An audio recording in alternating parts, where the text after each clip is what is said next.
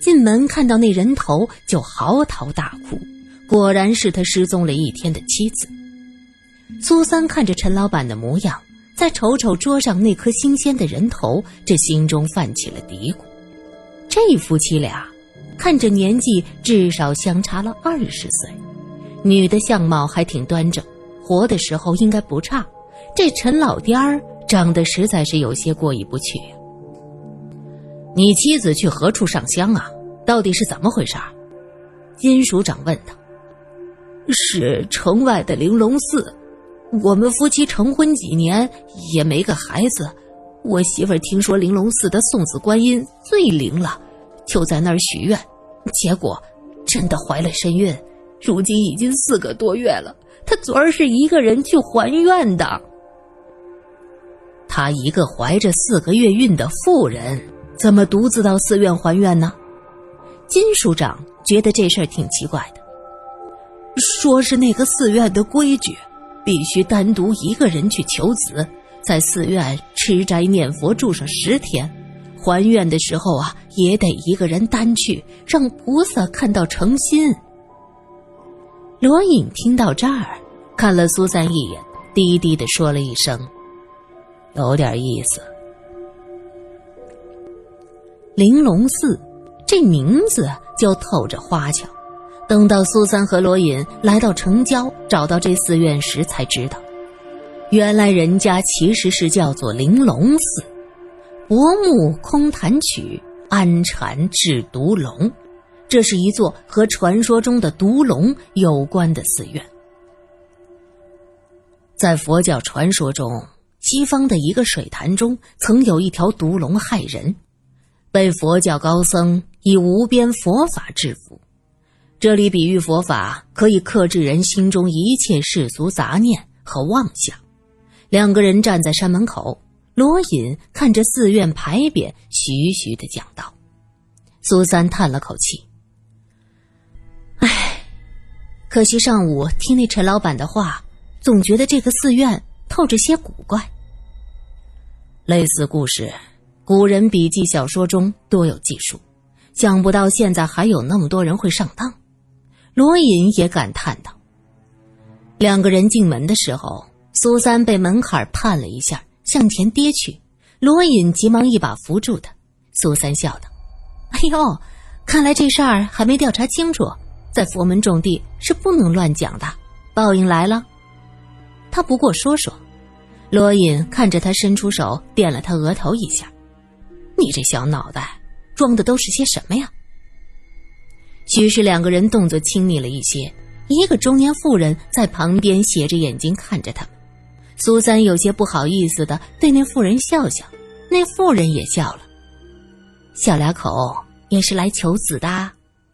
苏三被闹了个大红脸，罗隐老脸皮厚，他笑着问：“大嫂，听说这儿求子很灵，是不是真的？”“真的，当然是真的，比珍珠还真呐。”那女人笑着说：“看到苏三脸红红的，贴在他耳边说道：‘求子嘛，有什么不好意思的？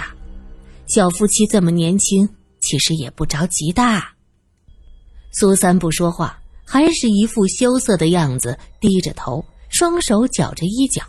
罗隐从来没有见他这种小媳妇儿的乖巧模样，心中暗笑道：‘你就装吧，我看你能装到什么时候。’”那女子见苏三一派羞涩，更来劲儿了。她捅了捅苏三的腰，这小腰柔的，放心吧，只要心诚，送子观音一定会保佑你的。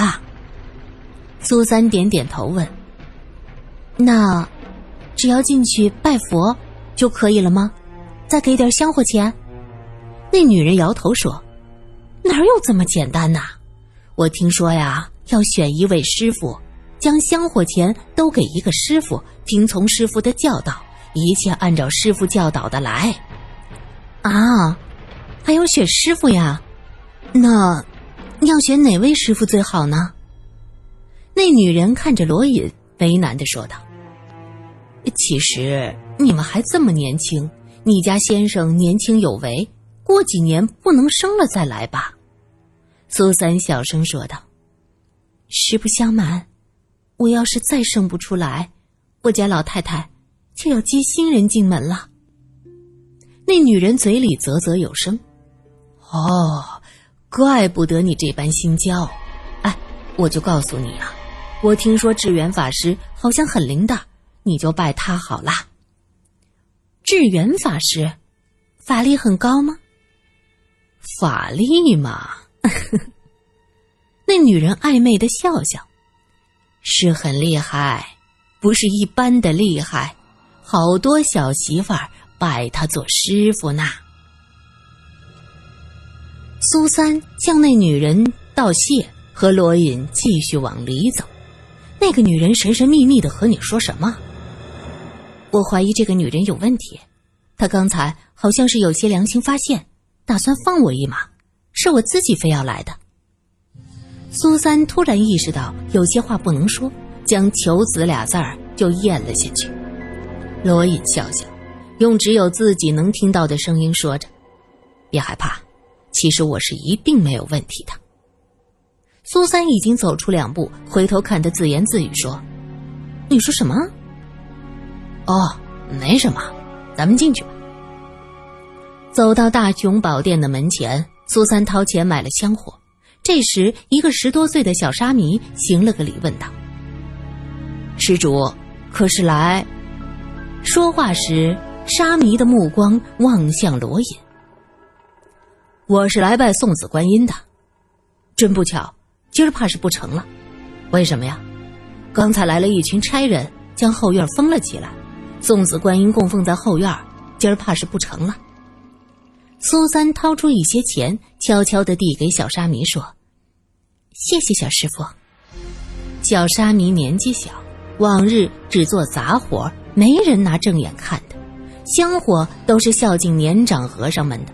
拿到钱，急忙揣进兜里说：“多谢施主。”苏三小声问道：“小师傅，打听个事儿。”有个棺材铺家的娘子在这里求得子，小师傅可知道这个人呢？呃，知道知道，那个娘子是个和气的人，总显眼看人。她拜的是智源师傅，这位师傅拜的人特别多，好有钱的。苏三心想，金署长赶来这儿，估计就是来找这个智源师傅。他接着问道：“那个师傅可是住在后院？”“是的。”是在后院，每日侍奉送子观音娘娘。不过今天就不清楚他在哪儿了。我上早课时并未见到智源，他是维纳，不来上早课也是奇怪的。苏三又谢过小沙弥，和罗隐走到一边。看来这个女人的死和这个智源和尚有关，恐怕这个和尚杀了人，逃之夭夭了。这个寺院里古古怪怪。不知道藏着多少污糟事儿，罗隐叹了口气。现在就怕这个盖子一揭开，很多人要妻离子散了。苏三想了一下，明白他的意思，他说道：“都怪你们男人，什么不孝有三，无后为大，逼迫的女人们不得不来求子，最后上了当，又有口难言，被那些妖僧钻了空子。”罗隐没有想到。他这思维发散的这般快，他苦笑着点头说：“呃，对对对，怪我们，怪我们。耶，你们怎么来了？”金署长带着人从后院过来，路过大雄宝殿，看到苏三和罗隐。哦，我们闲逛，闲逛。苏三现在觉得大黄牙金署长是挺好的一个人。你们老两位儿。这是看出了啥？志源是不是跑了？罗隐直接问。对，这小子脚底抹油跑了。金署长一拍大腿：“哎，不过我们刚才搜查他的房间，我能确定就是在那儿砍头的，只是那没头尸体不知道扔哪儿了。”金署长，其实这位先生是警备司令部的，我只是个记者。总是写一些案件纪实，大侦探英勇无敌什么的，我很想写写这个案子，因为我觉得金署长您真是了不起。这天刚亮的时候发现人头，现在就能查到龙林寺来，您是这个呀？苏三伸出了大拇指晃晃，金署长哈哈一笑：“丫头，你就明说吧，想干嘛？”我，我想看看现场，拍几张照片。这个案子一定很传奇，写出来绝对精彩。金署长，您的英雄形象一定是高大无比的。金署长早就看出这俩人不是一般人，心道他们俩能这么快打听到智源和尚也是了不起的。若是能帮上忙，那自然最好。反正他们是外地人，又是警备司令部的长官，不会和我们这些小喽啰抢功劳。于是他笑眯眯地说：“小姑娘真会夸人，走吧，走吧。”我带你们去瞧瞧。刚进后院血腥味儿混合着浓重的檀香味儿呛得苏三差点背过气去。他用力的挥着手，想要赶走这污浊的空气。啊，不行，呛死了！血腥味浓的我不能呼吸了。血腥味儿所有人惊讶的四处张望。金署长想到苏三那超乎常人的嗅觉，他急忙问：“丫头。”你闻到血腥味了？嗯，是啊，超浓的。那个尸体应该就在这院子，不会远。苏三指着前面的法堂说：“那儿，气味是从那儿传过来的。”众人急忙进入法堂，一个年轻的和尚正在那儿打坐，见到警察去而复返，只是微微睁开眼睛看了一下，应该在这儿。苏三指着供奉的菩萨：“施主，那是观音菩萨，不可亵渎。”那和尚站起身，对金署长施礼：“佛门重地，还请施主不得妄言妄动。”罗隐大笑：“佛门重地，不能妄言妄动，就可妄杀吗？你们不是慈悲为怀，蝼蚁都不伤害吗？怎么？”如今查的是杀人大案，我们怀疑这法堂内藏着尸体。老金，愣着干什么？搜！好嘞！金署长大手一挥，给我仔细搜，别光顾着眼巴前儿，每个角落，哪怕是耗子洞，都得给我搜明白了。说完，他愣住。哎呦，他怎么命令起我来了？几个警察。将法堂里里外外翻找了一遍，那和尚见拦不住，索性坐在蒲团上，闭着眼睛打坐，嘴里还念念有词。从苏三赞的角度，只能看到他头顶上青色的发茬儿指那九个结疤处没有长头发。苏三心道：“听说都是香灰烫的，那得多疼。”那和尚垂着眼睛。两道浓眉下长长的睫毛将眼睛挡在阴影处，根本就看不出他在想什么。罗隐见他一直盯着别人，心中特别的别扭。他清清嗓子说：“不知师傅法名和那智源和尚可熟识啊？”小僧法名智慧，智源师傅是我师兄。方才那位警察先生不是带人来后院搜了？怎么翻到法堂来了？来这儿自然有缘由。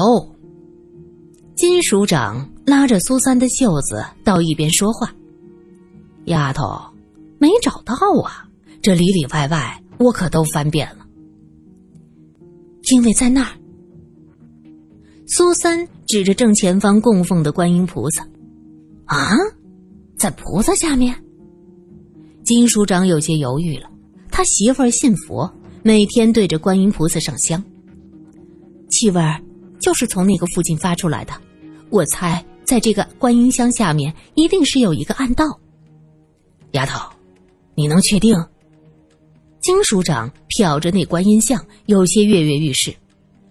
确定，一定有暗道。